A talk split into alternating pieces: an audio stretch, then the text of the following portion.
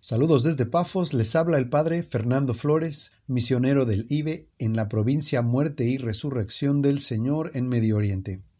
7 de febrero, miércoles de la quinta semana en tiempo ordinario, escuchamos las palabras del Evangelio según San Marcos.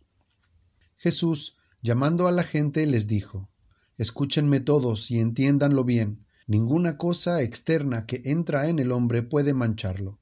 Lo que lo hace impuro es aquello que sale del hombre. Si alguien tiene oídos para oír, que oiga. Cuando se apartó de la multitud y entró en la casa, sus discípulos le preguntaron por el sentido de esta parábola. Él les dijo, ¿Ni siquiera ustedes son capaces de comprender? ¿No saben que nada de lo que entra de fuera del hombre puede mancharlo? Porque eso no va al corazón, sino al vientre, y después se elimina en lugares retirados. Así Jesús declaraba que eran puros todos los alimentos. Luego agregó, Lo que sale del hombre es lo que lo hace impuro, porque es del interior, del corazón de los hombres, de donde provienen las malas intenciones, las fornicaciones, los robos, los homicidios, los adulterios, la avaricia, la maldad, los engaños, las deshonestidades, la envidia, la difamación, el orgullo, el desatino. Todas estas cosas malas proceden del interior y son las que manchan al hombre. ¿Qué significa que nuestro Señor declarara puros todos los alimentos?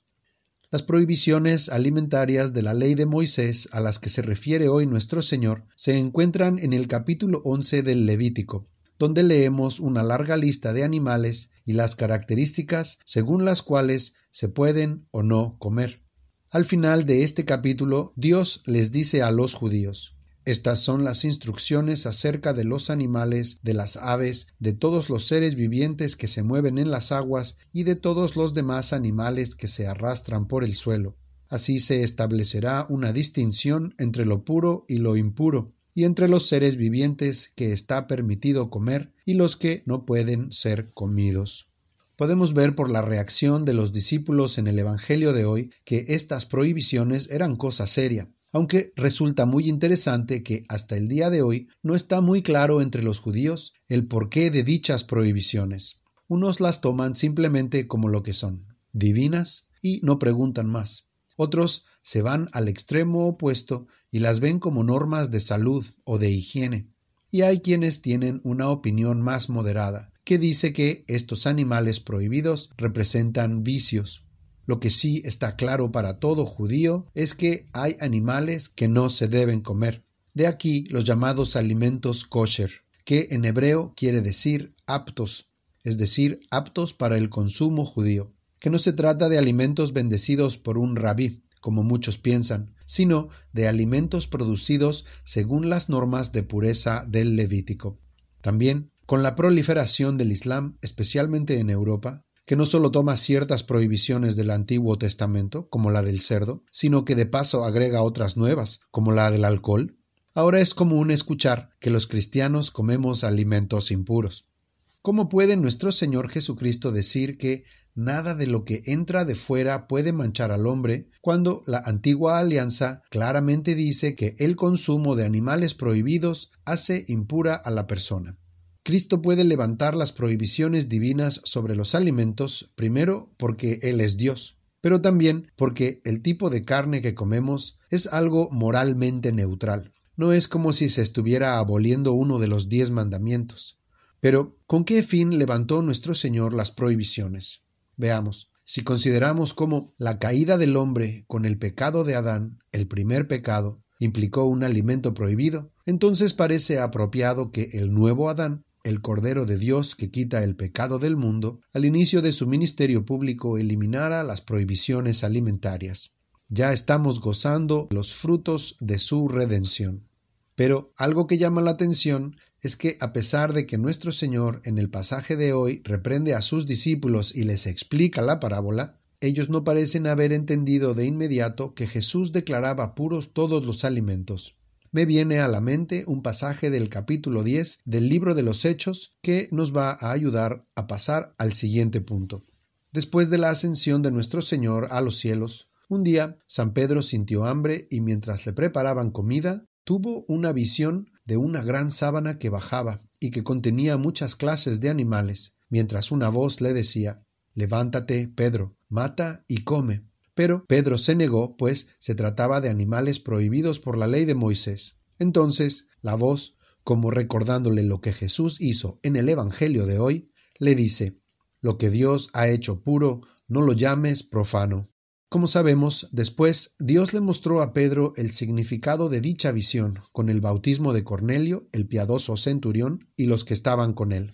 En cualquier nación, todo el que teme a Dios y practica la justicia le es agradable. En otras palabras, de ahora en adelante, por medio del bautismo, todos podrán entrar en alianza con Dios. Parece haber una misteriosa conexión entre la abolición de las prohibiciones alimentarias y la nueva alianza en Cristo. Escuchemos lo que al respecto recopila Santo Tomás de Aquino en la Catena Áurea. Este es un comentario de Teofilacto, el arzobispo bizantino del siglo XI. El Señor quería hacer ver a los hombres que las observaciones de la ley con respecto a los alimentos se deben entender en sentido espiritual, no carnal. Por ello, empieza a explicarles la intención de la ley. Ya vamos viendo que los judíos más acertados son los que dicen que los animales prohibidos representan vicios, pues la razón de dichas prohibiciones no era el dejar de comer tal o cual animal, sino de comprender la relación entre la pureza del alma y la obediencia a la ley. Pero ojo, porque el Señor no abolió las prohibiciones para simplificar la ley, sino para enseñarnos a interiorizarla, para ayudarnos a comprender mejor su sentido espiritual.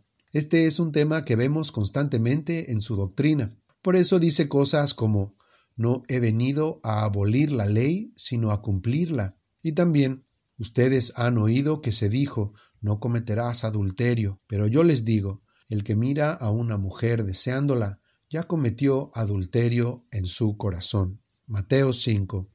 Nuestro Señor quiere que profundicemos y vayamos más allá de lo que dice la ley, pues ese es su propósito.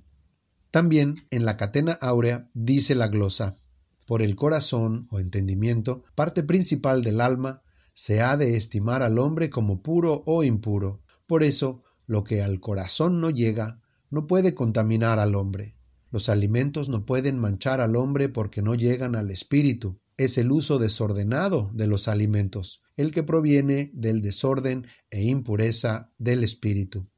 Pareciera que, cuidando la pureza de los alimentos visibles, lo que la antigua alianza pretendía era enseñarle a los judíos a cuidar la pureza de su alma invisible, pues Jesús en el pasaje de hoy declaraba que ningún alimento puede contaminar al hombre, pero pronto vendría un nuevo tipo de alimento, un alimento que no solo es puro, sino que tiene el poder de hacer puro a quien lo come. Estamos hablando, claro está, de la Sagrada Eucaristía. Y es que, más que parte de la nueva alianza, la Eucaristía es la nueva alianza, alianza definitiva hecha entre Dios y los hombres en el cuerpo y la sangre de Cristo. Por eso, la importancia de interiorizar la doctrina, para poder ir más allá de nuestros sentidos, pues, salvo que presenciemos un milagro eucarístico, este sacramento parece pan y sabe a pan. Es muy sencillo, muy humilde. Pero al respecto de él, Cristo, antes de su pasión, dijo, Tomen y coman todos de él. Esto es mi cuerpo.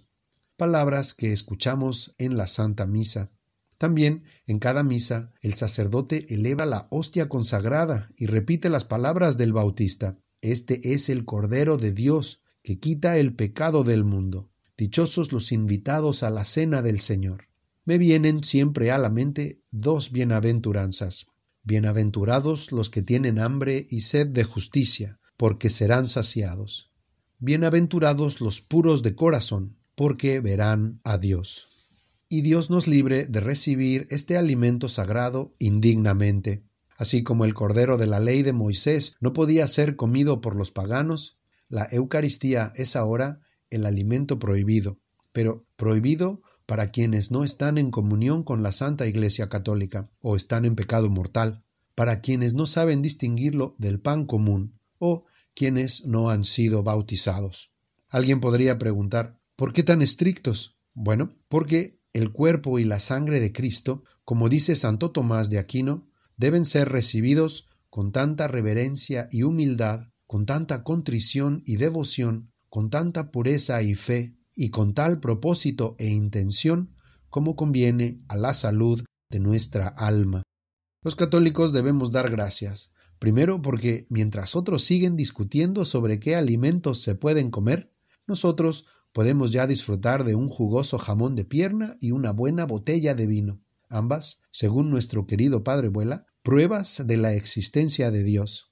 Pero, hablando en serio, infinitamente más importante, que ya estamos disfrutando del banquete de las bodas del Cordero en el altar de Dios. Para terminar, en la primera lectura de hoy, tomada del primer libro de los Reyes, capítulo 10, la reina de Saba se quedó sin aliento ante la sabiduría de Salomón, ante su palacio, sus ministros, sus camareros y la comida servida en su mesa. ¿Se imaginan si hubiera presenciado la sabiduría de Cristo, o visto su casa, la Iglesia católica esparcida por toda la tierra, o sus ministros, tanto angélicos como humanos, su liturgia celestial y terrena, o si tan solo hubiera sabido que un día Dios se haría hombre y daría su carne a comer a los hombres. Pobre reina, seguro que se hubiera desmayado. Nos encomendamos a María Santísima, la Reina del cielo y la tierra, que siempre intercede por nosotros ante su Hijo Divino, que aprendamos de ella a recibir la sagrada Eucaristía, no tanto en el vientre, sino con un corazón puro, y que sea el remedio contra toda mala intención. Amén.